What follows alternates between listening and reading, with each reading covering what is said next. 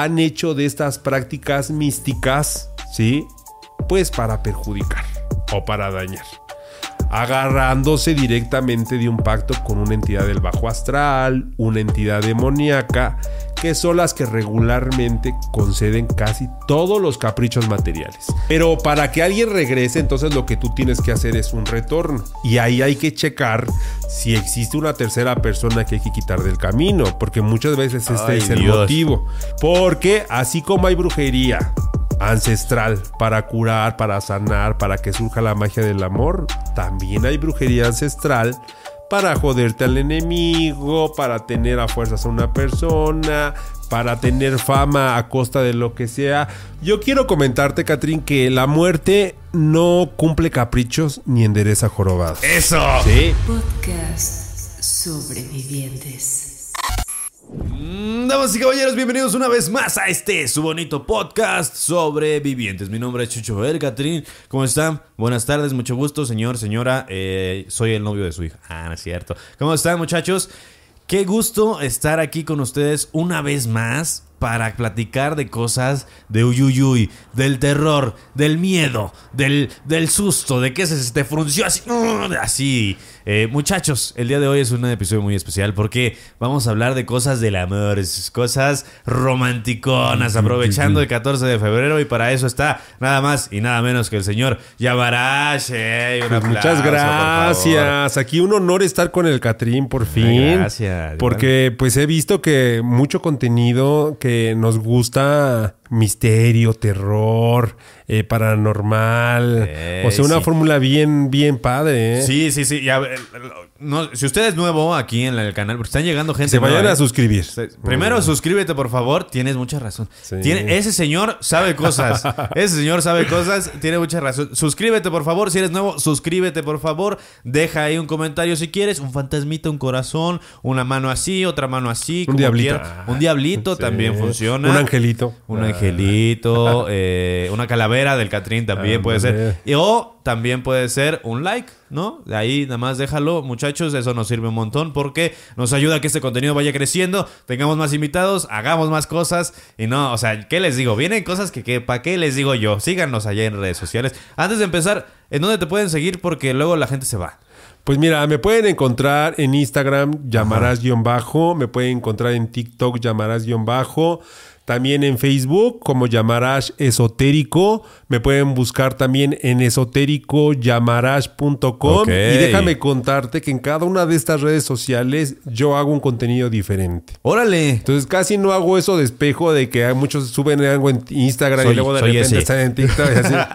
Yo en cada red social hago contenido específico. O sea, así diferente. Eso es muy chido, eso es muy chido, te voy a decir por qué. Porque yo caía en todas subir lo mismo. Ahorita lo que estamos haciendo es ya, Sobrevivientes tiene sus propias redes y el Catrín, en el Catrín subo gameplay, subo cosas de videojuegos, subo comedia, todo eso. Entonces, sí, ya estamos Son separando. como conceptos diferentes. Exacto, sí, ya, ya son conceptos diferentes, ya es distanciado, porque luego iban a mí a preguntarme, oye, Chucho, ¿qué hago? Y yo así de, no si sé. me permites, Chucho, hay que decirlo que eres Ajá. también una persona multidisciplinaria y tienes Claro. varios proyectos y quiero aquí en tu programa felicitarte. Ay, gracias. Porque obtuviste un premio, un reconocimiento Sí. a tu trabajo, que es el de producción en una película. Y a ver, ahora sí, cuéntanos detalle a tu público. Ah, ¿eh? ¿De qué fue el premio? No, es que yo ya estoy entrevistado. Vamos a cambiar de lugar. Eh, me dieron el premio a la mejor producción, eh, mejor productor del Órale. 48 Horas Film Project, que es hacer un, un, un cortometraje en tiempo récord, que son 48 horas. En Wow. 48 horas te dan la idea, te dan la idea, te dan el tema, te dan el género. Tú te vas a tu casa, empiezas a, a- a hacer el guion junto con todo tu equipo, lo grabas, lo produces, lo editas y lo entregas. Oye, ya vieron, aquí sí hay talento. ¿eh? Vean Sí. todo lo que hizo el Catrín, o sea, en, el- en- en su trabajo, en, en el corto. Imagínense en todo lo que hace aquí. Sí, no. no, las cosas se ponen chidas aquí. Pero sí. Felicidades, Muchas, felicidades, muchas gracias, felicidades. muchas gracias, Llamaras. Sí, ya, ya era hora que me ganara algo, muchachos, la verdad. Ah, pero Ahí bueno. pongan en comentarios las felicitaciones también. Por favor, sí, así hay felicidades, el Catrín. También te ganaste nuestro corazón. Ay, también está Soy la fan número uno de Sí. Fan sí, sí, número sí. dos. Ah. Así, así, por favor. Pero bueno, vamos a empezar. Yamarash, antes de, empe- de- antes de empezar con, lo- con, con así en la carnita, la gente quiere saber ¿Qué onda? ¿De dónde vienes? ¿Quién eres? ¿Quién es este señor Yamarash? ¿Por qué está ahí? ¿Por qué me cayó tan bien? ¿A qué se dedica? Eh, lo llamamos el resumen ejecutivo de tu vida. ¿Verdad? Pues mira, voy a ser muy breve. ¿eh? Ajá. Yo toda mi vida me he involucrado a temas místicos, a temas espirituales, a temas que tengan relación con la Santa Muerte, porque en este caso, pues mi padre, que aún vive, aún tengo la dicha, el hermano Parca, eh, mi abuela, que también tuve la dicha de conocerla, mi bisabuela, siempre tuvieron este acercamiento a prácticas de brujería, al culto de la Santa Muerte. Eh, yo eh, desde muy chico tuve la oportunidad de salir en un programa que ahí, por cierto, en la Casa de los Famosos, Alfredo Adame ya ha contado, que es Viva la Mañana. Ok. Que era ese programa que después de que me lo corrieron de hoy se va a Canal 4. Y este concepto pues era una mesa. Era obviamente Adame el principal. Y nos ponía ya a debatir. Estaba el famosísimo escéptico y Claro. estábamos los que creíamos, ¿no? Sí, y sí, ahí sí. está, no, que sí, ahí está el fantasma, no, que no. Y ahí fue cuando yo comencé, tenía yo 17 años. ¡Wow! Y a raíz de eso, ajá, ahí en Televisa Chapultepec, pues te vas relacionando, vas conociendo gente, que Vicky López, que aquel, que allá, y ya te van ayudando a lo largo de, de tu vida, te vas relacionando. Y he tenido la dicha de participar ahora sí que en todas las televisoras de aquí de México. O sea, estamos desde Televisa, TV Azteca, Multimedios, Imagen Televisión. Obviamente, pues en diferentes épocas de mi vida. Actualmente estoy más a cuadro, estoy más visible en multimedios. Órale. En Canal 6. Y por ahí una que otra opinión ya en imagen, que en donde también ya estoy haciendo como una pequeña carrera ahí. ¡Wow! Sí. Qué chido. Entonces, tienes muchísimo tiempo en este ambiente. O sea, Ya, sí. no. Lo voy a decir burdamente, pero no eres un brujito nuevo. No, de esos ya de. tengo muchísimo. Pon canela y esta cera. que justamente eso es lo que vamos a platicar. Sí, Que, sí, sí, sí. ¿Cuántas veces te has encontrado con gente que hizo brujería chueca? Bastante, bastante. Bastante. Y fíjate, Catrín, que yo quería plantearte que son las necesidades lo que lleva a hacer este tipo de prácticas de TikTok, de Instagram, Claro. de todas las redes sociales, porque en donde quiera hay contenido. Pero esa desesperación cuando tú pasas una situación muy difícil, cuando tú tienes un problema, cuando tú estás en una crisis, es cuando tú te permites muchas veces recurrir a algo que te da miedo. ¿sí? Claro. ¿Qué Sí, es sí. el miedo? Es esa sensación que despierta una cierta inseguridad, que inclusive hay que decirlo, un escalofrío, ¿sí? Donde realmente percibes, ¿sí? Una sensación, pues así como de terror, como, como, algo como algo, algo, Sí. o sea, inexplicable. Sí, sí, sí. Que, que- que tú que has hecho este contenido, pues lo hemos pasado. Eh, bueno, la gente que no lo ha vivido puede decir, ay, ¿cómo se espantan por una vocecita que escucharon? o por una sombra. Es que usted, qué bucecita, ¿de dónde viene? Pero tú cuando lo Claro. vives, o sea, te voy a decir, sientes una presencia, genera esa sensación, ¿no? Inexplicable, porque pasa de una manera que tú no estás esperando. O sea, no pones tú una cámara, no pones tú algo que tú estés ahí captándolo. Muchos de estos sucesos pasan de manera inesperada. Claro. O sea, estás tú haciendo una actividad en tu casa, estás tú trabajando, o hasta estás tú haciendo otra actividad solo y de repente pues sientes una sombra, un ruido. El escalofrío de que alguien te tocó y, y, y yo de, uy, ¿qué está pasando? Te voy a contar No, algo que me y el peor de los poquito. casos es cuando sientes que algo se te sube, porque créame que esa sensación de no poderte tú mover, que es cuando se te sube el muerto, trae mucho terror, ¿eh? mucho escalofrío. Claro. Que- y creo que más por el hecho paranormal es porque pierdes el control. ¿Te das cuenta? de- es un es un micro instante en el que te das cuenta de lo frágil que eres. En que cualquier cosa te puede desconectar. Y en ese momento es como, ¡ay, ay, ay! ¿Sabes? Ese sí, sí es el completamente. Sí. Te voy a contar algo que me acaba de pasar hace ver, no cuenta. mucho. Eh, Estábamos en- yo produzco Pur de Patos. Sí, sí, sí. Es un programa de comedia. Eh, si usted tiene menos de 18 años, no vaya a verlo. Pero si no, pues que vaya. Pero pues sí, no, vayan Sin a permiso verlo, de los papás, ya, sí. ya. Sí, sí, sí. No, es, está chistoso a veces. Eh, estaba en la cabina y estaba en los controles. Yo dirijo eh, como a los realizadores que están en el pi- en piso, o sea, es decir, a las cámaras, a los que están atrás del, del escenario, al sonido, al de las luces, la la la.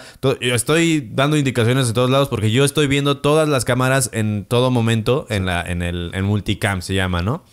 Entonces, siempre por lo general, eh, yo estaba como muy esperanzado a que la gente, bueno, más bien estoy muy acostumbrado, es la palabra, a que la gente entre y me toque el hombro como para hablarme, porque no escucho, traigo los audífonos, no escucho, entonces siempre estoy acostumbrado a que entre y mis amigos ya es como de que sabes el, el cariñito así, de, "Uh", así.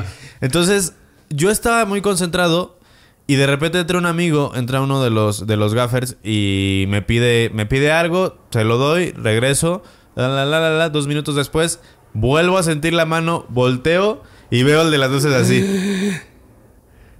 Y me le quedo viendo y le digo, ¿qué pasó? Nada. Y le digo, pero me agarraste la mano. No. Y yo así de, no mames, acabo de sentir que alguien me agarró Y ahí la es cuando espalda. llega Sí. la sensación. Ahí es cuando te entra el fuá. sí, sí, sí, de que dices, "Ay, güey, qué-". Sí. Es una sensación. A mí, todos sentimos el miedo diferente. Sí. Todos sentimos. Yo el enojo y la tristeza la siento en la boca del estómago. No sé ustedes, hay gente que lo siente en el corazón, hay gente que lo siente en los dedos. Yo el miedo lo siento en la espalda. Como si me jalara así algo así en la espalda. El momento en el que más miedo he tenido es en una exploración que hicimos. Fuimos al, al Parque de las Esculturas en, en Azcapotzalco. No, ¿dónde está el Parque de las Esculturas? No me acuerdo dónde está el Parque de las Es que yo Esculturas. creo que hay lugares que sí son ciertos portales o sí ciertas cuestiones ahí que permanecen, ¿no? ¿Qué pasó ahí en ese lugar? ¿O qué, qué percibiste? Había. Bueno, en primera íbamos con Moja el Babalao. Él traía el Spirit Box. Ah, Vuelvo a decir esto, gente. No usen el Spirit Box en su casa. No sean. No sean, por favor. El Spirit Box se utiliza en lugares en los que no vas a regresar. Entonces, estábamos con el Spirit Box porque casualmente a él era el que le estaban hablando Sí. más. Entonces yo estaba viendo otras cosas y de repente me gritan, Chucho, ven. Voy, reviso un... Era un arco que literal no daba nada, era un portal, no daba nada. sí. Y de repente me dicen, no sé qué, no sé qué, y fíjate lo que hay adentro. Doy un paso adentro del, del portal y me dicen, no, no, no, no, no. Pero justo cuando toco el piso, siento un escalofrío horrible. O sea, creo, creo que es el escalofrío más horrible que he sentido en mi vida. Sentí un terror. y, o sea, me quedé así como, uy, qué pedo. O sea, incluso se puede ver en el video Sí, sí, cómo de repente digo, ¿qué pedo, qué pedo, qué pedo? O sea, me dio no tanto porque me dijeran ellos, sino yo no entré porque neta sentí algo así Sí, horrible. Y no había nada. Oye, Catrín, y es que como te has involucrado en estos temas, déjame decirte que vas desarrollando también una percepción sensorial. Sí, sí, o sí. sea, a veces no es que, que tú quieras volverte, ay, un cazafantasmas como en las caricaturas. y, ay, Carlos Trejo. No, sino como comunicador, Sí. con el simple hecho ya de haber escuchado las experiencias y de comenzar a creer, porque quieras o no, el haber entrevistado a tanta gente y que te cuenten a detalle lo que pasaron. O sea, tú, por ejemplo, ahorita nos dices de lo que pasaste, pero has escuchado tantas historias Claro. que la parte del subconsciente te hace creer. Entonces, de repente sientes una presencia o sientes que alguien te agarra y ya no dices, ay, no, no fue nada. O sea, ya luego, luego lo relacionas. Entonces, quieras o no, esa pauta de comenzar a creer te hace desarrollar una percepción sensorial que vendría siendo como un sexto sentido. Claro. Algo así como la película, ¿no? Que- Sí, no, no, O sea, no. sí, porque no es una casualidad. En primera, que conozcas gente que también se dedique a esto y que comparta afinidades en los intereses de los temas. O sea, esa es la primera. La segunda, no es una casualidad que llegues a lugares donde hay mucho misterio. O sea, Sí, sí, sí. porque podrías haber ido a cualquier otro lugar, un parque. Y no hay lugar, nada. Y no hay nada. Pero ya te empieza a jalar todo esto. Y la tercera, pues que obviamente sientas, veas, percibas. Y yo te voy a decir que ya lo vas a comenzar a controlar. O sea, al principio las primeras reacciones del público que lo vive, ¿qué hacemos? Corremos, gritamos, ¡ay! No, no sé. O sea, reaccionamos así, no sé, gritando, o sea, gri- eh, corriendo. Sí, ¿eh? Pero ya después, cuando vas teniéndolo informando que se forma, cuando ya se va formando parte de tu vida, cuando ya desarrollas y comprendes este sentido sensorial, pues luego hasta como que investigas, ¿no? A ver qué hay, a ver qué capto. Como o que sea, le das, le das, le empiezas a dar como foco, o sea, de Ajá. vino de este lado ahora, ahora vino de este, sabes, como el miedo ahora se siente así. O sea, lo vas comprendiendo. Totalmente. Y eso yo creo que lo transmites en este caso a tu público, ¿no? Porque eso te lleva a hablar otros temas, otras experiencias que mucha gente no ha pasado. Por ejemplo, yo te puedo decir que es muy común que las redes sociales se burlen de los incubus o de los sucubus. Ah, claro. ¿no? Porque dicen, ay, ¿cómo puede ser posible que un espíritu abuse sexualmente de una persona? Sí, ¿no? claro. Si de por sí nos critican por decir que se sube el muerto, porque dicen, no, no es cierto, eso es una parálisis del sueño y no es verdad. No, hay una diferencia muy grande entre se sube el muerto y una parálisis del sueño, banda. O sea, hay una diferencia, pero te digo, igual un abuso sexual, ¿sí? Pues obviamente por un espíritu genera mucha controversia Claro. y mucha burla, ¿no?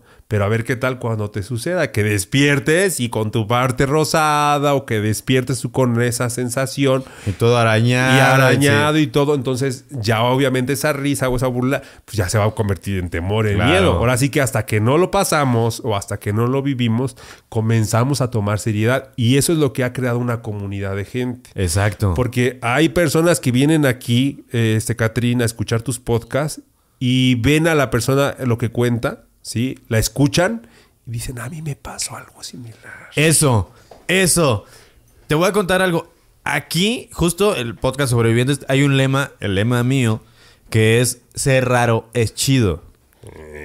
Y justamente toda la banda empezó a adoptar el lema de sí, güey, yo también soy raro porque a mí también me han pasado cosas y yo también si las cuento en otro lado, no me creen. Pero vengo y se las cuento a ustedes y todos ustedes entienden porque ya les pasó. Ya les pasó. Exactamente, Eh, sí, sí, Y sí. entonces se hace una plática muy interesante como las que nos presentas cada episodio, porque no los criticas, no los juzgas, no le dices, ay, na, ay, ¿cómo crees? O sea, al contrario, como ya desarrollaste esa sensación sensorial por tu experiencia, Claro. entonces los comprendes, ¿sí? Entras como comunicólogo detalladamente a decir, a ver, ahora cuéntame, ¿qué, qué pasó, no? O sea, y eso hace que se vuelva muy amena la plática, ¿no? ¿Por qué? Exacto. Porque la gente que ya lo pasamos, nos identificamos, ¿no? Pero en este caso, por ejemplo, ¿cuál es mi participación en este tipo de podcast? Ser un especialista en temas místicos, ¿no? Porque es muy diferente tú como comunicador indagar, preguntarle a ver qué sentiste, cómo fue, qué pasó, eh, después cómo lo hiciste. El invitado, ¿no? Va a contarnos, va a narrarnos todo a detalle lo que sucedió y lo que pasó. Pero la participación que yo tengo es decirle, ¿sabes qué? Pues sí, era un ser del bajo astral, o sabes que era un mensaje angelical, o sabes que es una parte de tu subconsciente. A lo mejor ese sueño ni siquiera es premonitorio y tú un día antes viste una película de terror y te sugestionas. Porque muchas Sí. veces hay que ser sinceros, No, ¿no? sí. Con, con la, con la situación hay que hacer un análisis. Entonces, como un especialista, muchas veces el consejo, sí, la receta es crucial hasta para despedirnos de esas sensaciones. Claro. Porque hay mucha gente que le gusta, hay que reconocerlo. Hay gente que Lo ama el provoca. terror, lo provoca, ¿eh? Son Sí, capaces sí, de tener un tablero Ouija, invocar espíritus, saltarse una barda de un cementerio, o sea, involucrarse al máximo para sentir el terror. Una casa de terror se queda chiquitita, o sea, lo que pueden llegar a sentir. Sí, sí, sí. Y es respetable porque también el terror es una sensación que a mucha gente le puede gustar, ¿no? Sí, se convierte en adicción. Igual que adicción. la- la- el sufrimiento, ¿no? Claro, Hay gente que se busca sufrir solo porque sí. Claro, O sea, pero hay gente que hay que reconocer que pasa la experiencia, pero dice, yo la verdad no quiero despertar el sentido sensorial. Gracias. Yo no. Y entonces Sí, sí, es sí. donde mi participación tiene un gran valor, porque yo ahí voy a poder decir cómo ya no escuchar eso. Cómo Claro. protegerte de que no se te sube el muerto. Mira, justamente, qué ¿Cómo? bueno que dices esto, porque hay mucha gente que me... Banda, yo no soy experto. Yo, a mí me han pasado. Yo soy un carnal que dice. Eres "A- comunicólogo, A mí ah". me pasó esto. O sea, ponerles un ejemplo en como sacado de, de- de aquí para que entiendan. Y es que yo hablo mucho con parábolas Sí, sí, y sí, así, ¿no? Eh, es como si yo fuera el antropólogo que va, desentierra el huesito, lo ve, dice, ah, tiene esta forma, no sé qué. claro. Pero Yamarash es al que le llevo los restos y le digo, Claro. Yamarash, ¿qué es esto? ¿Cuántos años tiene y qué se hace? Claro, exactamente. Así. Entonces, yo, yo por más que quiera, como que me dice, Chucho, ¿qué hago? Porque se me está pasando esto. Y No sé, carnal. O sea, prende una vela y rézale a alguien. O sea, no, es lo que siempre Claro. digo. Pero con Yamarash sí pueden ir a decirle, oye, Yamarash, me está pasando esto. ¿Está bien? ¿Está mal? ¿Qué es? ¿Qué hago? Y ahí va. Vamos a, vamos a caer en este tema porque me- yo estoy, no, estoy segurísimo que más de la mitad de la gente que nos ve conoce a alguien que ha hecho amarres. Sí. Amarres. Que es justamente de lo que queremos platicar, que es, que es el tema brujil, ¿no? De, de la brujería por el amor. Pues mira, quiero comenzar, Catrina, a decirte que esto es muy antiguo. Ok. Como la misma existencia de la vida, así de antiguo. Y se ha dado en todas las civilizaciones del mundo. Pero en cada parte, sí, ha tenido un cierto propósito, un cierto objetivo. La mayoría han sido para lograr hacerle frente a las condiciones naturales. Claro. Digamos, por ejemplo, tener buenas cosechas, tener que comer, sentir tranquilidad, tener salud, tener amor. Pero lamentablemente ha habido gente que lo ha desvirtuado Sí, sí, sí. para poder dejarse llevar por malas emociones, como el odio, como el coraje, como la venganza, como el resentimiento. Y entonces han hecho de estas prácticas místicas, ¿sí? Pues para perjudicar o para dañar agarrándose directamente de un pacto con una entidad del bajo astral, una entidad demoníaca, que son las que regularmente conceden casi todos los caprichos materiales. Riquezas, traer a alguien sexualmente, eh, generar Eso. fama, este, protección para cosas ilícitas, ¿no? Todos los defectos de carácter se intensifican. O sea, todo lo que nosotros conocemos como ese polo negativo. Porque hay que reconocerlo primero que nada. Claro. ¿Existe el blanco o el positivo o el bien? ¿O existe el negro, el malo? Y existen la- las cuestiones oscuras, ¿sí? Sí, sí, sí. Entonces, cuando uno tiene ese aliento de vida, tiene uno una conciencia para poder discernir. ¿Sí? Es como si yo agarro el fuego y me voy a dar cuenta que me voy a quemar por la experiencia. Ya de mí va a depender si más adelante quiero volver a agarrar el fuego sabiendo que me quemo. Porque a lo mejor si tú me dices, no llamarás, no vayas a agarrar el fuego porque te vas a quemar. Pero yo soy terco. Yo veo el Claro. fuego bonito. Yo digo, no, a mí no me va a pasar. Y lo toco. Ya si me quemo, va y después lo quiero volver a hacer, pues ya va a ser bajo mi propia responsabilidad Y sobre tu conciencia, que y sobre justamente la conciencia. Entonces, bueno, retomando la parte humana, que es la conciencia, y retomando la herencia que nos han brindado ancestralmente, la práctica de la brujería, pues es donde entra ahorita en la parte de decir, bueno, ¿para qué la voy a emplear? ¿No? Sí, sí, sí. Si la voy a emplear para beneficiarme, para traer cosas que me puedan traer alegría, dicha, estabilidad, ¿sí? un progreso, un bienestar, o las voy a emplear para cobrar una venganza, para dejarme llevar por mis emociones, para eh, atraer lo que me complace en este mundo material a costa de lo que sea. Entonces, eh, ya diferenciando estos dos puntos, podemos saber que, bueno, el amor, pues va a pertenecer a ese bien. Porque el amor es obviamente una emoción, sí, una sensación que despierta una energía alta, ¿sí? una energía positiva, una energía de una frecuencia que es directamente de ese poder superior de Dios. ¿sí? Eh, es, una, es un sentimiento muy puro. ¿Sí? Por eso el amor es algo que no se puede suscitar con brujería. Uy. Para allá voy, para allá voy. Cuando tú quieres que alguien regrese contigo, la brujería no se puede suscitar con el amor. Uf. Te voy a decir por qué. Sí, sí, sí, sí. Porque el amor debe de ser propiciado Claro. principalmente de la persona que lo emite. Es una O sea, decisión. Es una situación que generas, Ah. ¿sí? que tú vas propiciando, Claro. que tú vas suscitando, y eso se va suscitando a través de tu comportamiento, de tus atenciones y de muchas cosas que se van quedando ahí. Entonces, cuando tú tienes un despecho y quieres tener una persona, se desvirtúa completamente. Claro. Y muchas veces llega al punto de volverse una obsesión o hasta un capricho. Y entonces, dejándose llevar por ese sentimiento de apego, de decir yo quiero a esa persona como sea, soy capaz de recurrir a un santo, a una entidad del bajo astral, a una deidad para que regrese.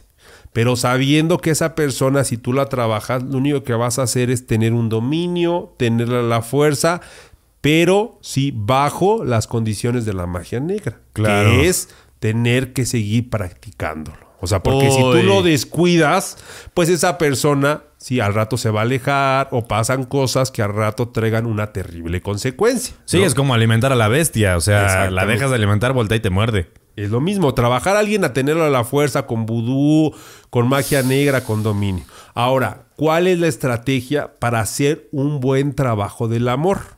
Precisamente recurrir al amor propio. Claro. ¿sí? El amor propio genera sí, un cierto imán que hace que eso lo puedas tú atraer. ¿sí? Uf. Entonces, para esto hay que hacer ciertas estrategias que te permitan inclusive sanar ciertas heridas. Porque si tú ahorita te encuentras cegado por el apego, por el resentimiento, no lo vas a poder entender. Entonces, lo primero es tener que sanar, tener que curar, tener que hacer ciertas estrategias para que el amor propio se pueda empoderar. ¿Sí? Ahora, hay una magia del amor, Ajá. pero no es brujería. Sí, la magia del amor se puede suscitar con diferentes estrategias. Una, pues es los sentidos. Si tú, por ejemplo, ¿sí? en un aroma específico, ¿sí? generas el ambiente místico, ¿sí? de poder consagrar lo que es bendecirlo con esa intención, digámoslo hasta tu perfume o unas feromonas, puede suscitar la magia del amor para atraer a alguien. ¿sí? Ok. Otra parte de la magia del amor es la suerte, ¿sí? Y para eso hay ciertos símbolos que se ocupan como un amuleto que hacen que eso fluya y te corresponda a las intenciones que tú estás Wow. persiguiendo, ¿sí? Y aquí es donde entra también lo del amarre, ¿sí? Porque el amarre regularmente creemos que se hace cuando una persona queremos que vuelva, o sea, que regrese Sí, o que sí. esté ahí con nosotros. Sí, por lo general es, es una situación en donde el- la persona a la que se lo hacen ya se fue. O sea, ya estuvieron, pero ya se fueron. Esa es la separaron. creencia más popular. Sí, sí, sí, esa es la- Pero para que alguien regrese, entonces lo que tú tienes que hacer es un retorno. Y ahí hay que checar si existe una tercera persona que hay que quitar del camino, porque muchas veces este Ay, es el Dios. motivo. Entonces hay que indagar, hay que conocer bien el caso. Claro. Pero bueno, en el caso del amarre, cuando es efectivo es cuando las personas sí están juntas, están bien. Y una persona busca asegurarse que no puedan separarse tan fácilmente. O sea, porque la relación va a pasar ciertos procesos, ciertas Claro. pruebas. O sea, van a pasar diferencias, van a pasar cuestiones de detalles, porque sabemos que es parte de. Sí, sí, sí, como todos. Pero al realizar el amarre lo que se pretende es que al final de eso, de esa discusión, vuelvan a estar juntos. O sea, que al final de que haya un pleito, una diferencia, regresen, ¿sí? a pesar de la situación que se pudo haber dado. Entonces ahí es cuando se aplica el amarre. Y el amarre tiene mucho que ver con un sincretismo también del catolicismo, porque si prestamos Wow. atención, cuando las personas se casan, ponen dos lazos. Y ¡Ah, el sí, padre cierto! da una liturgia, ¿sí? Donde los compromete a unirlos. Y si Wow. vemos en ese lazo, hay un amarre en medio que los une. Entonces vendría siendo como un ritual de magia del amor, ¡Guau! ¿no? Que se comprometen ante el altar o ante eso divino. Sigo, sigo diciendo que, que la iglesia católica no es más que un montón de brujería blanca eh, Sí, endulzada. tiene muchos rituales, tiene muchos rituales, mucho mis- misterio también. Yo una vez, lo conté hace poquito, yo una vez me peleé con una señora en Facebook. Sí. Porque de- yo le decía, es que todo el proceso de la misa es brujería. Se hace brujería. No, ¿cómo crees? La brujería está mal. Señora, ¿cómo se le llama al proceso de transformar el pan y el vino en cuerpo y sangre? Se llama transmutación. ¿Y quién hace transmutaciones? Pues la brujería, La brujería. señora. El agua. El agua también tú la ves y la puedes estudiar si eres de ciencia, eh, las moléculas y puedes interpretar de qué está conformada. Pero el simple hecho de decir una letanía, ¿sí? de decir una oración, se convierte en un agua bendita Claro. y sirve para purificar y para transmitir. Entonces, en la brujería tenemos técnicas muy similares, por eso trabajamos con brebajes, por eso trabajamos con aceites, por eso trabajamos con extractos. La parte importante aquí es activar la conciencia. Claro. Porque así como hay brujería ancestral para curar, para sanar, para que surja la magia del amor, también hay brujería ancestral para joderte al enemigo, para tener a fuerzas a una persona, para tener fama a costa de lo que sea, porque también es un tema bien interesante, ¿eh? Hay muchos famosos, del cual luego te- me gustaría hacer un programa aquí contigo, que han hecho Chismecito. pactos con demonios, ¿eh? Ok. Que se han, atre- han atrevido inclusive ir a prácticas de magia negra. Digo, voy a decirlo porque públicamente ya pasó mucho tiempo y porque está ya en el libro de los brujos del poder. Una de las más conocidas pues fue el Bester Gordillo, ¿no? que Ah. nos enteramos que hasta fue capaz de ir y matar un león con tal de seguir teniendo poder. Claro. Y después de muchos años, pues nos damos cuenta que era una persona que lamentablemente no se manejó adecuadamente, ¿no? Claro. O sea, que al contrario ella buscaba permanecer al poder por sus propios intereses, por la parte económica, y pues que realmente siempre fue una persona mala, ¿no? Ya después de mucho tiempo nos enteramos. Pero ella era capaz de sacrificar leones, de invocar espíritus, de hacer pactos. Digo, y así como el Bester, mucha gente de la política, mucha gente del medio artístico, muchos cantantes que luego voy a venir a revelar, han hecho Ojo, pactos sí, con seres sí, ¿eh? oscuros. Sí, de hecho, acá entre nosotros lo voy a poner en la mesa. Ahí lo voy a poner, lo voy a dejar. Nosotros somos muy acercados, muy allegados y muy amigos de uno de los brujos de el Baester Gordillo. Es- Y sí nos eso contaba lo algo te así, Digo, es pero lo que sí. te digo. Digo, eso yo lo digo porque públicamente se dio a conocer por el, el José Gil Olmos eh, de los Brujos del Poder, que Ajá. por cierto hay dos tomos, y narra muchas historias, ¿no? Desde la paca, desde mucho, porque aquí en México ha tenido gran historia la brujería también. Claro.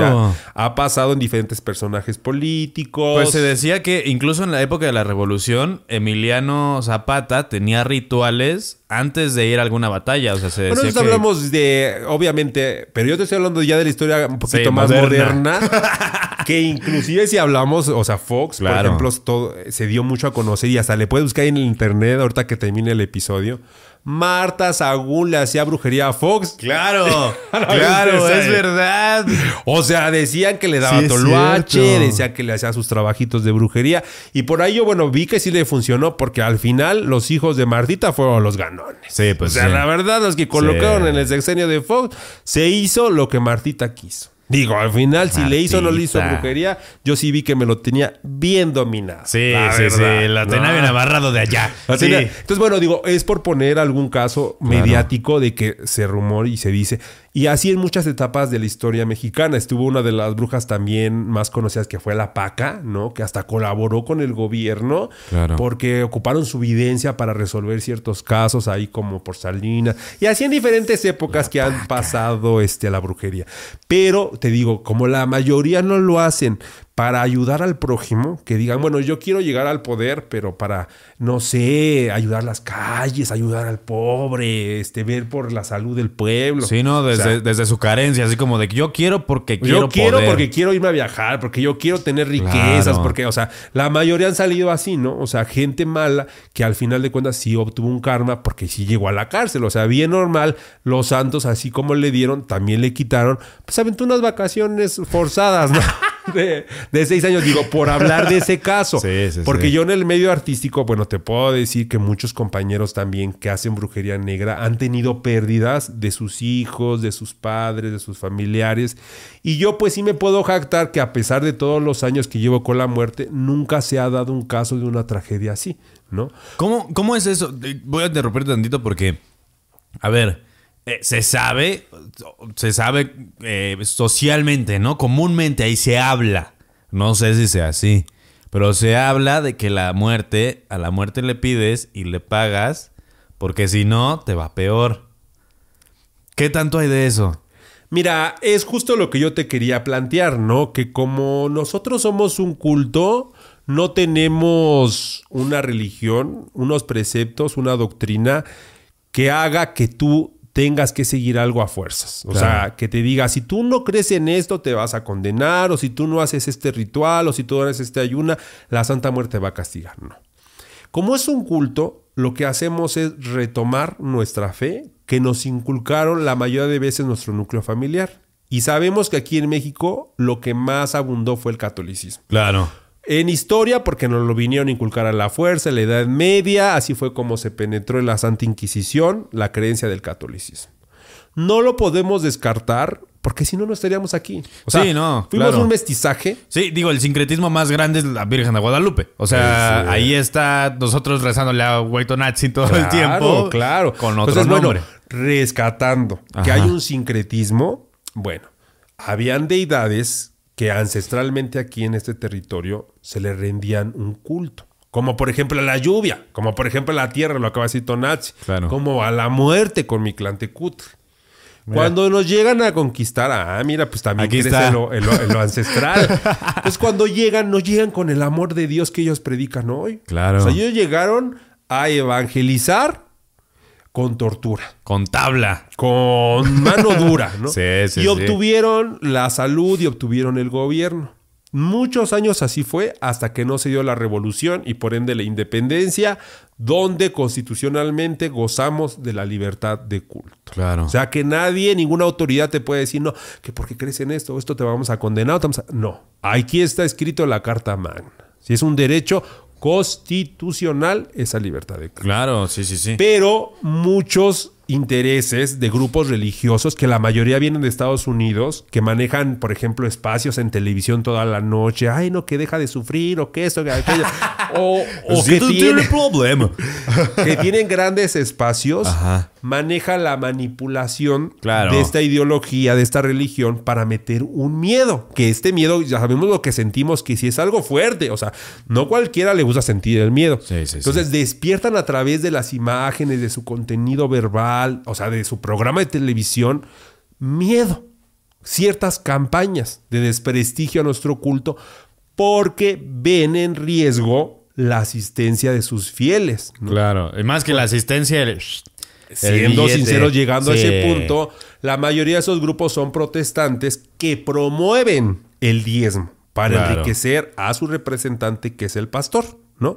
Ahora en la actualidad, por ejemplo, en casos de Perú actuales recientes, ya se ha condenado a pastores por defraudar. Ah, claro. Ya han llegado pastores a la cárcel porque a través de esta manipulación de, ay, de que Dios te castiga y que te vas a ir al infierno y toda esta ideología del miedo, pues les han quitado casas, les Sí, han quitado sí. patrimonios, les han quitado can- fuertes cantidades de dinero.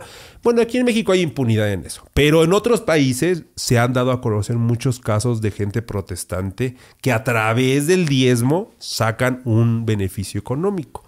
Y es donde se propaga regularmente esta teoría Ajá. de que la muerte es vengativa, de que si tú le pides se va a cobrar de algo, porque está en riesgo esos intereses. Pero en el estudio antropológico e histórico nos damos cuenta que la muerte, así como Mictlantecutli, que yo te digo de los aztecas, Sí. ha tenido presencia en todas las partes del mundo, tal como la brujería. Claro. Por ejemplo, ¿sí? en los mayas, Yunquimil. En los hindús, Shiva, por ejemplo. En los budistas, sí, Mahakala. ¿sí? En, en Argentina, por ejemplo, el Señor San la Muerte, que es un culto igualito a la Santa Muerte, pero en verdad. Y así en varias partes, si tú investigas, te vas a dar cuenta que la muerte tiene presencia en todo el mundo, pero de diferente nombre y diferente representación. Aquí en México nosotros la hemos materializado porque sí tenemos una herencia de nuestra historia. Claro. Sí, y sí, dentro sí. de ello fue, por ejemplo, la parte de la revolución. Tenemos ese antecedente y esa herencia de José Guadalupe Posada, Uf. quien fue quien nos heredó la imagen de la Catrina. Mucho tiempo Buenas noches. se platicaba de la política con la Catrina y con la muerte. Entonces así fue como se penetró la imagen de la muerte femenina Claro. aquí en México. Pasaron muchos años y esta imagen de la Santa Muerte empezó a tomar fuerza, pero de manera oculta. Precisamente porque grupos de poder generaban este tipo de campañas. No fue hasta el 2000 que se pone públicamente, más o menos en esas fechas, eh, en Ecatepec y ya posteriormente, unos años después, en Tepito, donde se comienza a tener más visibilidad en las colonias, en las calles, en los lugares populares. Y es cuando se nos permite a nosotros defender al culto. Y de hecho yo ahí tengo, por ejemplo, un movimiento que se llama Yo sí con la Santa Muerte, Órale. donde lo que pretendemos es que nosotros presentamos a la muerte como un don, una misión que Dios le dio. O sea, Dios crea todo. Y creó este, la tierra, creó el sol, creó la Claro. luna, creó hasta el mal. Porque él, es, él sabe por qué lo hizo. ¿sí? Él para nosotros es perfecto. Entonces también creó la muerte por eso. Y le da una misión para desprender el alma de tu cuerpo y llevarla a trascender. Y eso va a ser lo que va a cumplir la existencia. Porque no podríamos imaginar una vida sin muerte ni una muerte sin vida. Claro. O sea, para que podamos cumplir la existencia, tienes que nacer y tienes que morir. Cumplir el ciclo, No hay más. Sí, sí, sí. Aunque no creas, aunque no te guste, aunque tengas un prejuicio, aunque seas muy religioso, tiene que llegar la muerte para que cumpla la existencia. Nadie se va a escapar. Eso es una realidad. Y es lo único seguro que tenemos. Sí, claro. Entonces, partiendo de eso, la gente que tenemos un aliento de vida, que todavía estamos aquí en este plano conscientes y hablando y todo, materializamos a la imagen de la muerte, en apariencia.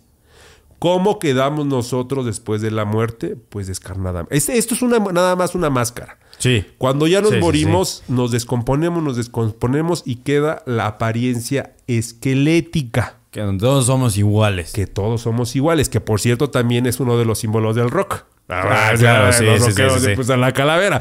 Pero bueno, precisamente por eso, porque en Ajá. el rock todos son iguales, ¿no? De ahí viene eso. Igual en nuestro culto, de ahí lo retomamos. Y esa es la apariencia que nuestra Santa Muerte tiene. Un cráneo descarnado. Que es la apariencia de la Santa Muerte que todos vamos a tener, ¿no? Cuando ya alcancemos realmente descansar. Tiene un velo en ese sincretismo muy similar a la Virgen y le acompañan diferentes elementos, una guadaña, un mundo, una balanza, que son complementos que tienen un simbolismo.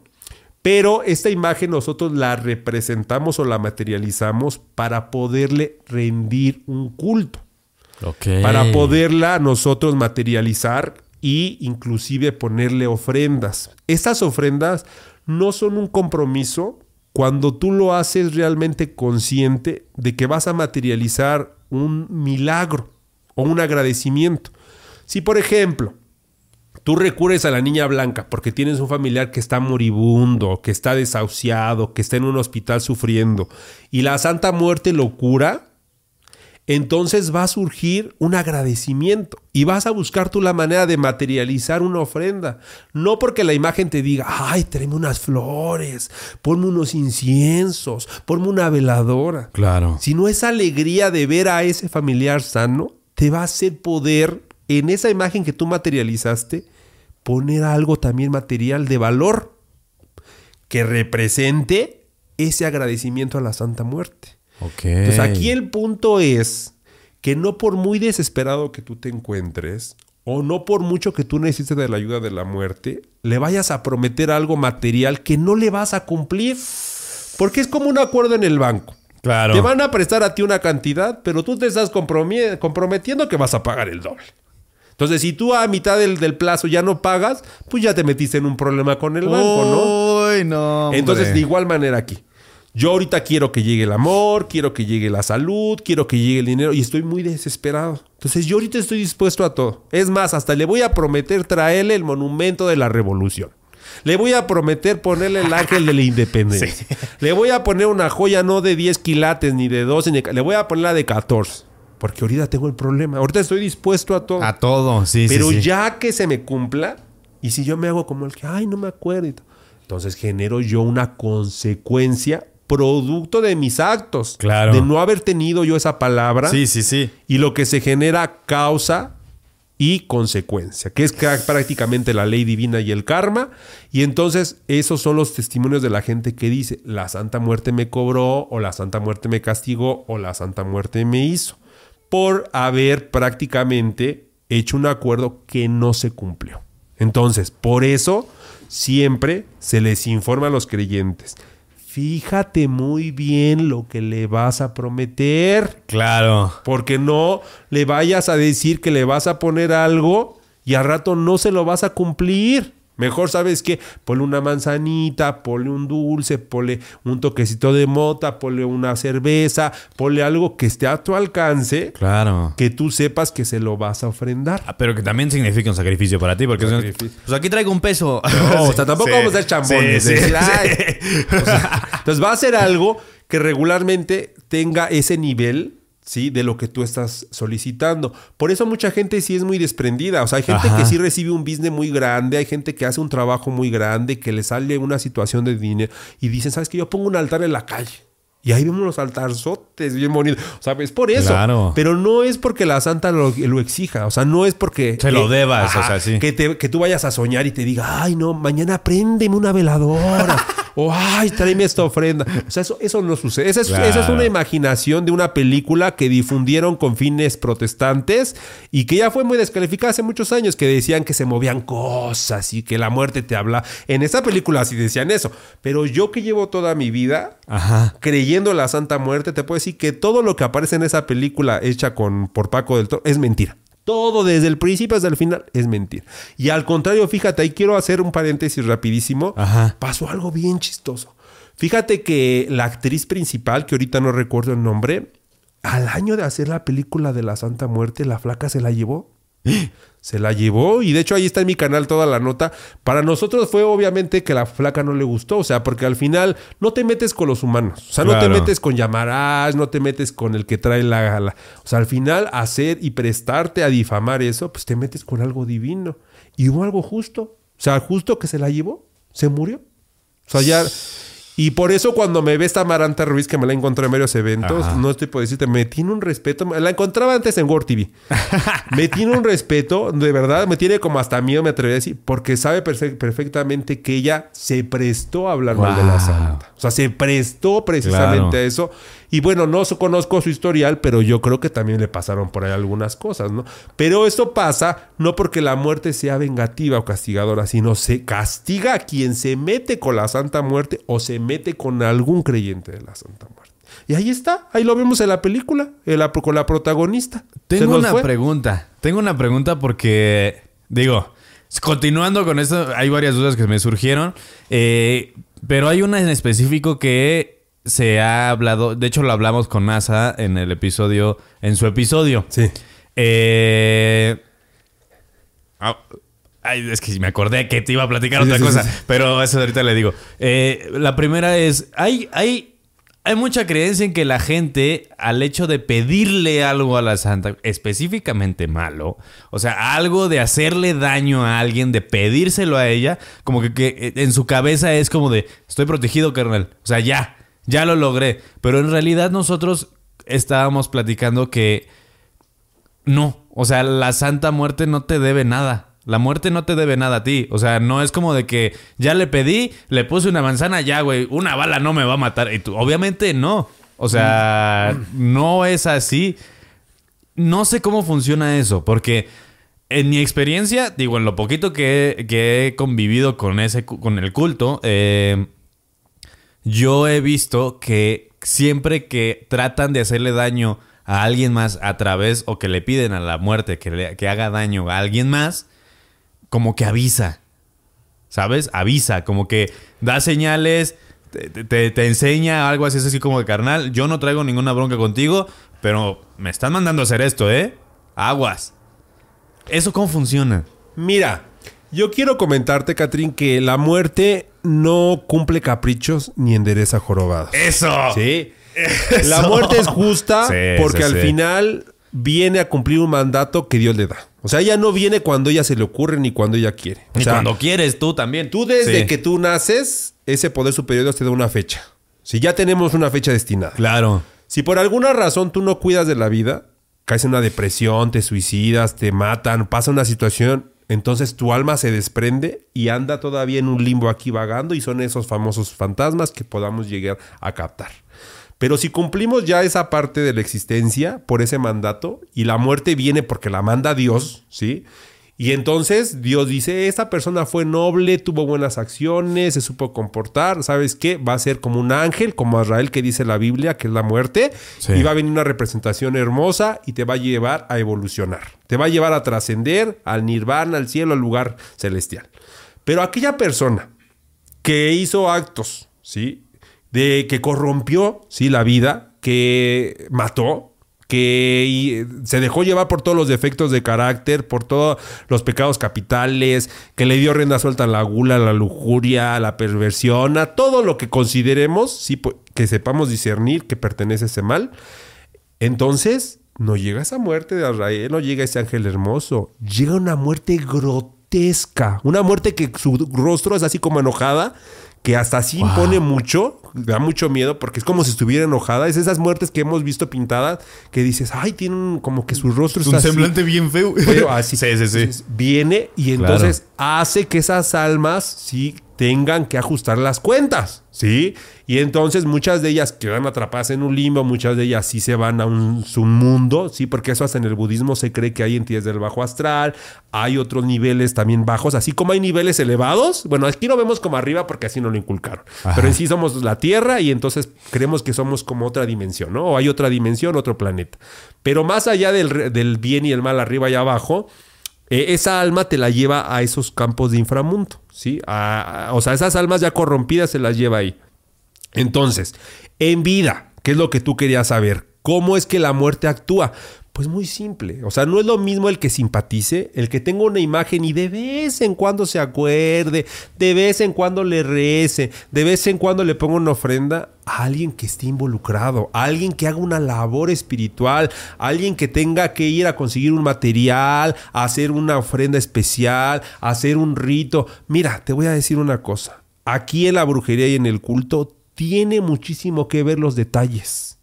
Por ejemplo, la luna, la cuadratura de la luna, los horarios. O sea, porque hay horas que se abren portales. Tienen que ver mucho los elementos que tú usas, los materiales que tú le pongas. Entonces, todo eso nosotros le denominamos una labor espiritual.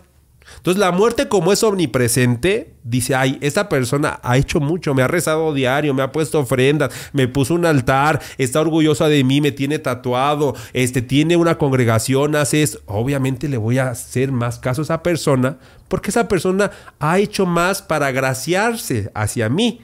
Aquella persona que nada más dice ser creyente, la tiene ya arrumbada, ni siquiera le reza, ni siquiera. Entonces, ahí es donde la muerte actúa justamente, por eso tiene una balanza. O sea, va a actuar conforme a esa labor espiritual. Sí, aquí hay una dualidad. Es como te comentaba, está ese ángel hermoso que viene por la gente bondadosa, la gente bien portada, que es la niña blanca, que así nosotros la identificamos, con ese color, con ese manto, y está la muerte negra. Para el que es creyente, que nada más le va a rezar y va a pertenecer al culto sin involucrarse en prácticas místicas o de brujería, la muerte negra la ocupan para pedir protección de un peligro, de un accidente, de un riesgo, de una mala intención de brujería, de en general protección, ¿sí? Sí. Pero aquella persona que quiere chingarse a alguien, perjudicar a alguien, fregarse a alguien, tiene que hacer un pacto con la muerte negra. Y la muerte negra no es la que actúa, tiene aliados. Si tiene esos seres del bajo astral, tiene esos demonios. Claro. Tiene al mismo diablo, a Satanás, a Lucifer, como esos aliados. Todos ellos están aliados dentro de ese, de ese rubro.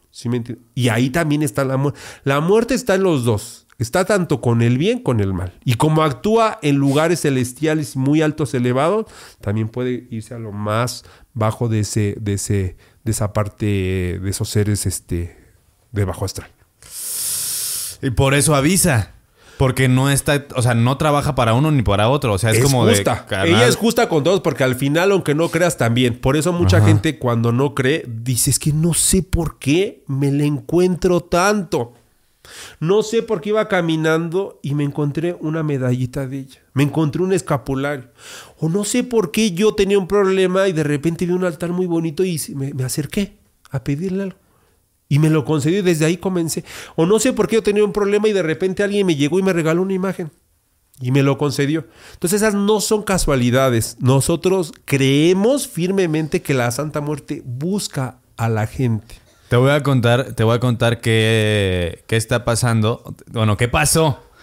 Esto que voy a contar eh, salió, bueno, va a salir en el episodio que grabé con NASA aquí. Ay, para que no se lo Sí, pierdan. sí, sí. eh. También, que también grabó contigo. Sí, sí, también hay un también para que episodio lo vean allá, Sí, pues. todo. O sea, los dos ahí estamos con Ya el estamos NASA, aquí haciendo toda una comunidad. Sí, sí, sí. No, espérate, que se vienen. Mira, por ahí alguien hizo un comentario de que les gustaría vernos a todos juntos. Sí. Entonces, ahí luego. Y ahí también te voy a presentar a Vane, eh, ahí a mi productor de allá de Ciudad Juárez. Uf. Y te voy a hablar de ti. Ah, gracias, gracias. Llamarás. Él traía una figura que tú le regalaste. Sí, Yo no sabía. sí. Yo no sabía. Dice, pásenme mi mochila. Esto que les estoy contando se ve en el video, está en el video. Le dan la mochila y le antes de abrir la bolsa le digo, es una muerte de colores, ¿verdad? Y me dice, sí, sí, exacto. Y agarra y la saca y me dice, mira. Y eres la de las siete potencias o algo así Sí, sí, se sí, llama. Y me empieza a hablar de ella. Y le digo, qué chistoso. Se me hace que la vi hace rato que abriste la mochila. Y me dice, no. Es que yo no había abierto mi mochila. Ya ves, Yo no la si había tiene sacado. desarrollo la percepción. de- Aquí nos demuestra el Catrín que ya tiene desarrollado esa percepción sensorial que te decía. Sí, ¿eh? O sea, ya vas así como que sintiendo. Y mira, yo quiero hacer un poquito. Ahorita voy a retomar eso. Ajá. Pero me preguntabas otra cosa y eso quiero recalcarlo. O sea, yo creo que me hacen brujería con la Santa Muerte. ¿Es necesario protegerme con la Santa Muerte? Pues déjame decirte que no. O sea, si tú eres alguien de fe, Claro. hay otros guardianes, otros arcángeles, hay otras deidades que sí te pueden resguardar. O sea, a pesar de que te quieran dañar con la muerte, o sea, sí hay otras deidades que te pueden resguardar. Y en el caso, por ejemplo, de lo que te pasó, pues de que tú la sentiste, yo sí creo que son señales que ella te está dando te está advirtiendo de que te quiere cuidar, de que algo malo puede suceder.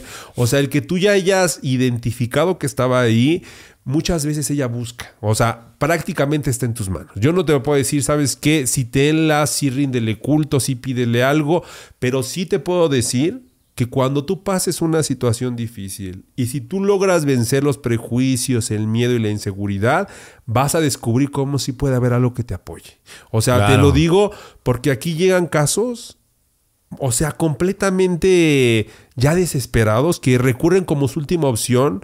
O sea, gente con una enfermedad muy difícil, madres que ya casi pierden a su hijo, gente que ya está en situaciones muy deterioradas por el consumo de sustancias ilícitas, Claro. que no se logran realmente salir de eso, gente que él trabaja todos los días, gente de muy bajos recursos y no tiene para el sustento, dicen, ¿qué voy a comer hoy? Y entonces con esa fe a la muerte salen, le piden y ¿sabes qué? Traen el dinero. O sea, sacan para el sustento. ¿Sabes qué? Le piden a la Santa Muerte y se salva el familiar. Le piden a la Santa Muerte y lo saca de la cárcel. Y entonces es cuando dicen, pues es que entonces nada de lo que decían es verdad. Porque todo eso de que era mala, que era perversa, que era castigo, pues es un, es un mito. Es un mito que sigue siendo promovido por los intereses de esos representantes que quieren seguirse haciendo millonarios con el diezmo, que quieren seguir robando y que siguen viendo en sus eh, templos el riesgo de la asistencia. ¿no? Y que a través de distorsionar esas escrituras quieren condenar, quieren decir, y cuando les conviene es un Dios de amor, pero cuando ya no lo sigues, cuando ya no los obedeces, cuando ya no le das el diezmo, ya ese Dios de amor se convierte en un Dios de odio, Sí, en sí, un sí. Dios malo, en un Dios perverso que te dice, no, no, no, no, Al que no le tienes que tener vas". miedo. Entonces, imagínate, Sí. entonces todo lo que te predican para engancharte al principio, que te da consuelo, que es amor, que es comprensivo, cuando ya no lo sigues, se convierte en todo lo contrario y te lleva al infierno eterno donde arderás por los siglos de los siglos. Siendo que, mira, histórica y antropológicamente se ha demostrado que esas escrituras han sido manipuladas. Claro. O sea, yo te puedo decir que hay versículos que públicamente no se habla de eso a la iglesia. María Magdalena sabía escribir. Porque era discípula de Cristo y porque convivió cerca de Cristo y toda la gente cercana a Cristo sabía escribir. Judas Escariote, ¿sí? Y son versículos que si tú vas a una biblioteca los encuentras. Te aseguro que si tú lees toda esa Biblia con esos dos versículos, se interpreta completamente diferente. Claro. Completamente. Claro. Es una interpretación completamente otra. Sí, no, y se sabe que, la, que, que, que históricamente seleccionaron los libros para ver cuáles más les convenían. O sea que justamente era como de, oye, pero aquí está hablando de otra persona. No importa, ponle que es Jesús. O sea, justo es, sucedió así. Sucedió así, claro, claro, claro. Entonces te digo, cuando tú ya te vas eh, liberando, ¿sí? De esas inseguridades a través del conocimiento y a través de la investigación, vas dejando a un lado ese prejuicio, no esa mala información, y entonces vas logrando cosas en vida que te dan mucha dicha, una satisfacción. ¿Por qué? Porque lo conseguiste. Y muchas veces Claro. no depende de tu esfuerzo. Créeme que hay personas que con todo el ánimo, con toda la dedicación, salen al escenario de la vida. ¿Y sabes qué pasa? Se frustran. No me salió, me pasan desgracias, todo me sale mal. Entonces, sí necesitamos de algo espiritual, de tener Claro. fe para tener esa certeza de que ese entorno te va a corresponder. Porque más en la actualidad hay tantos peligros y tantos riesgos en la salud, en un contagio fatal, que ya no sabemos ni cómo reacciona porque hay gente que le pega muy fuerte, gente que no. En la seguridad, yo por ejemplo, donde tengo la congregación, donde es el hermano Parca, que es Ecatepec, un lugar que está marcado por la violencia, por la inseguridad, que siéndote sincero, sales al metro, andas en las calles, no sabes si regresas. Claro. Entonces, esa seguridad de salir de tu casa y de decirle, cuídame. Y la satisfacción de regresar con bien y que no te hayan subido a la combi y que te digan, ¿ya te la sabes? Eso Sí, te sí. hace obviamente sentir un Claro. agradecimiento. Dices, algo me cuidó, algo me protegió. ¿Por qué? Porque todos los días que salía, siempre, ya te la sabes, ya te la sabes. O sea, entonces llega un momento en que algo tienes que recurrir. O sea, Claro. porque el entorno general está complicadísimo. Y bueno, no se diga hasta de la sobrevivencia comúnmente en las cuestiones eh, de alime- alimentarias, ¿no? Alimentarias. Porque hay realmente una necesidad muy fuerte. Hay gente que sí vive al día.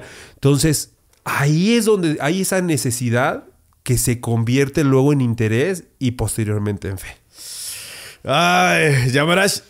Quiero, quiero, ya, ya se nos está acabando el tiempo. Ay, sí. pero quiero, quiero que cerremos con, con una historia que estoy seguro que te han llegado mil casos sobre un amarre o un intento de, de ¿cómo? Atracción. Ajá, o- de amarre. de ama- ajá, un intento de estos que salió chueco y que eh, justamente pidió favores a quien no debía o le salió mal el favor y después tuviste que ayudarle a sacar a sacar a esa persona de ahí. ¿Tienes alguna historia como esas? Mira, ¿Algún caso? voy para allá. Quiero Ajá. dar primero esta, una pequeña sinopsis. Ajá. Mira, hay prácticas muy fuertes en la brujería. Eh, yo te puedo hablar ahorita que se habla mucho de los haitianos, que ellos tienen la práctica del vudú. Claro. Y ellos dan una sustancia tipo toloache más fuerte, donde por amor prefieren tener a la persona ida.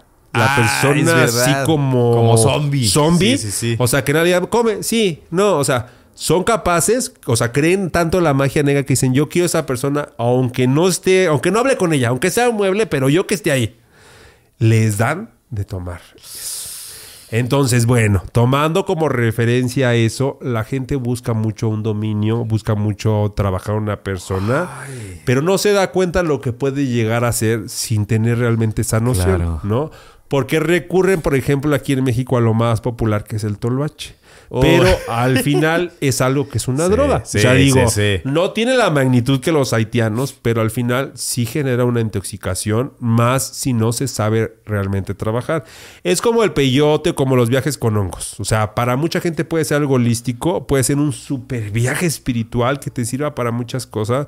Pero siendo sinceros, hay mucha gente que se puede quedar en el viaje. Se quedan en el viaje. Sí. Tuvimos- ya platiqué un caso de un chavo que en viaje de ayahuasca Ayahuasca. se le quedaron las piernas en el viaje y es fecha que no ha podido caminar, ¿eh? Y estudios de sí. todo y el chavo está bien, pero las piernas se las llevó una piedra y no las regresó. Sí, sí es lo que pasa. Entonces, allá voy. Entonces, tomando como referencia esto, de lo que somos capaces de consumir con tal de tener una persona, pues genera una desgracia. Y en este caso, por ejemplo, pues hacer uso de un toloache así directo, porque hay que recordarle a nuestro público que el toloache es una plantita, es una plantita así como la marihuana. Y bien ¿no? común, ¿eh? Sí. Bien común, sale como, como hierba, o sea. Sí, más allá, este, la sierra se da Ajá. mucho. Entonces yo, bueno, conocí un caso de una persona que se le hizo fácil dar el toloache directo, directo así de la planta. Pues, provocó una situación más que de brujería, intoxicación, ¿no? y inclusive, sí, después la persona dijo, pues, ¿qué me pasó? Y le dijeron que le habían dado toloache y obviamente en lugar de traer a la persona, pues se terminaron separados con un problema legal, con una situación en el hospital no y enterándose de que la persona le hacía brujería. Y es que para que resulte los trabajos de amor hay una regla bien importante que pocos conocen, que se las quiero compartir. Échala. Tenemos que ser discretos. Tenemos que hacerlo a escondidas. Porque en el momento que se entera la persona que le están haciendo brujería, en ese momento se viene abajo Pum. todo. Todo. O sea, todo lo que hayas logrado por brujería, por estar con esa. En el momento que se entera, Se acabó. todo se viene abajo. Todo. Entonces, la gente que sabe debe de hacerlo discreto, debe de hacerlo escondido. Es más, decirle a la pareja, yo no creo en esto, yo no te hago nada. Y por eso siempre yo le pido a la gente, si te vas a poner algo de loción, si vas a poner algo por donde caminas, si vas a... Tienes que hacerlo escondidas. Porque yo sé que si se entera tu pareja, lo primero que va a pensar es que le estás haciendo un daño. Claro. No lo va a enterar que es la magia del amor y que tú lo quieres y que tú luchas por el amor. Lo primero que se le va a venir a la mente, me está chingando, me está haciendo cosas para perjudicar. Entonces, desde ese simple hecho, ya hay desconfianza, genera controversia. Y bueno, si se entera con quién vas, qué haces, pues aún peor, porque te metes en un súper problemón. Como la, la persona esta que le dio el toloache directo, Claro. que hasta la tuvieron que encarar en la delegación, en el hospital. Sí, y todo claro. porque se le hizo fácil leer que el toloache era para traer una persona, ¿no?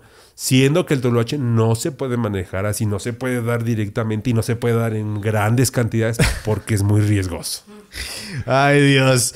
Ay, bueno, Yamarash, ya nos tenemos que ir porque. Muchas gracias, Tienes agenda placer. apretada. Ay, y sí. nosotros también hay que correr también. Pero, Sí. oye, muchísimas gracias. No es la última vez que ves. No, espero que no. aquí. gustazo, una muy buena vibra, todo tu equipo, tu Gracias, estudio. Y yo espero que más adelante esté aquí. Porque además, déjenme decirles que les voy a estar apoyando con algunos casos ahí de gente del medio que va, luego va a venir aquí con el Catrín a hablar su experiencia. Es que no se lo pueden perder. Si no se han suscrito, vayan, porque de verdad viene mucho contenido nuevo. Así es que Sí, muy sí, al sí, pendiente, sí, ¿eh? no, y en verdad viene, viene un canal nuevo, banda. Ahí va a haber un canal Ya, nuevo. ya dijo. Con Uh. contenido eh, más. eh, si son de humor negro, humor pesado, aquí está el señor Felipe Cambrón, que también. Uh. ¿Puedes gritar algo, por favor? Porque- Ahí está el señor Felipe Chiste, Cambrón. chiste. y ¿Qué? Lo va a vamos- querer. te voy a contar más o menos de qué va. el- A ver, ¿cuál? Nos metemos en temas de conspiración. De conspiración. Es- ar- así, Sí, escarbamos, escarbamos, escarbamos, escarbamos. Y cuando encontramos algo, empezamos a hacer comedia. Ándale. Empezamos También a chiste negro de las comedia. poseídas. Hay, hay chiste negro de las poseídas, de las dolidas de amor. No, hay tantos chistes negros Sí, de verdad. no, de los duendes. Cuando Ah. lo hagamos, mira, invitadísimo ya verás, para que Bueno. sueltes ahí el cotorreo con nosotros. Bueno. Eh, oye, antes de irnos, siempre, antes de irnos, damos un consejo. Porque siempre, hasta la fecha de hoy, es que cada consejo que dan los invitados, consejo que necesitaba escuchar sí o sí alguien de la comunidad. Entonces, rífate un consejo, el que sea, el que te Pero- llegue, porque también hay, déjenme decirles, tenemos otro tema pendiente con Yamarash que es la evidencia.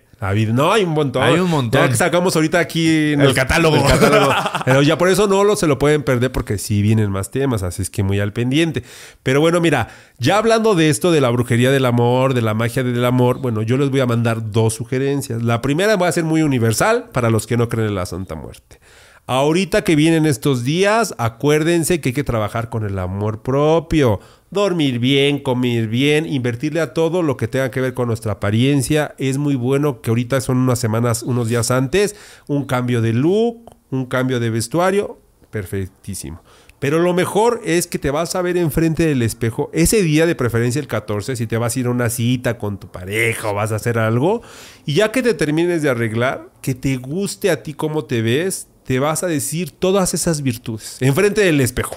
Claro. Todo, me gusta mi pelo, me gustan mis brazos, me gusta cómo me veo y todo, todo tú mismo te vas a echar porras. Porque te recuerdo, es más fácil que alguien te juzgue, te critique, te diga cosas feas de ti, alguien que te diga lo bien que te ves. Y si no comienza por ti mismo a echarte porras, a elevar esa frecuencia alta del amor propio, nadie lo va a hacer.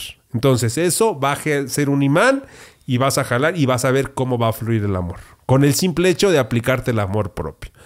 Y la segunda sugerencia para los que son creyentes o quieren comenzar a creer en la Santa Muerte, yo les recomiendo, no es necesario que se la regalen, no es necesario que se la encuentren, que tengan una Santa Muerte roja. A esa Santa Muerte roja platíquenle como confidente. Hagan de cuenta como si yo estoy ahorita con el Catrín, como estoy con la amiga, como si estoy con la familia. Así del pensamiento al sentimiento lo que estoy pasando. Más si esa pareja ha estado distanciada, si han habido conflictos, si quieres una situación que interfiere en el amor, donde consideres que si es amor verdadero y no una obsesión o un arranque de impulso, para que ella pueda intervenir. ¿sí? Entonces les sugiero, les mando la receta que se encomienden a la Santa Muerte Roja. Para todos los temas de amor, para cualquier tema de amor. Ok, pues muchas gracias, Yamaraj. Muchísimas gracias. Muchachos, ahí tienen el consejo. Acuérdense que siempre, siempre todo funciona mejor cuando es desde la... Podcast Sobrevivientes.